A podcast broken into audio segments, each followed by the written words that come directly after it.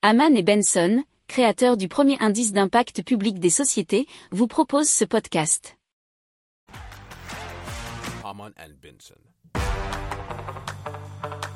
Le journal des stratèges.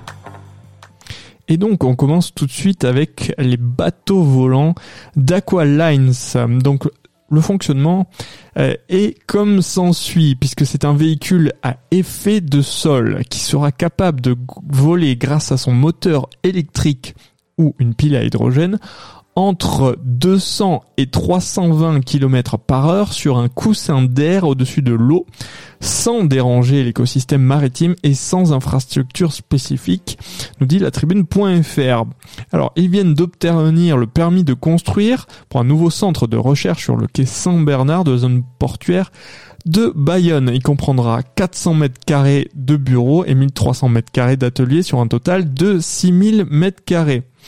Alors, ils espèrent être opérationnels dès le 15 avril et d'effectuer au plus tard en septembre les premiers vols des véhicules de la première gamme à cockpit ouvert, suivi d'une seconde d'entre 14 et 25 places. Aqualine promet un tarif moins cher que l'avion pour ses engins et une vitesse plus élevée qu'un bateau.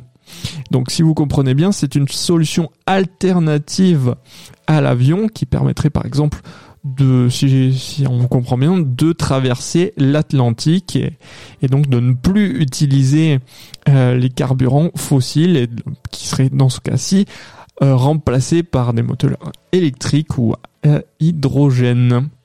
Si vous aimez cette revue de presse, vous pouvez euh, vous abonner gratuitement à notre newsletter qui s'appelle La lettre des stratèges, LLDS, qui relate, et cela gratuitement, hein, du lundi au vendredi, l'actualité économique, technologique, énergétique, mais aussi de l'hydrogène, et puis de tout ce qu'on trouvera super intéressant pour votre vie.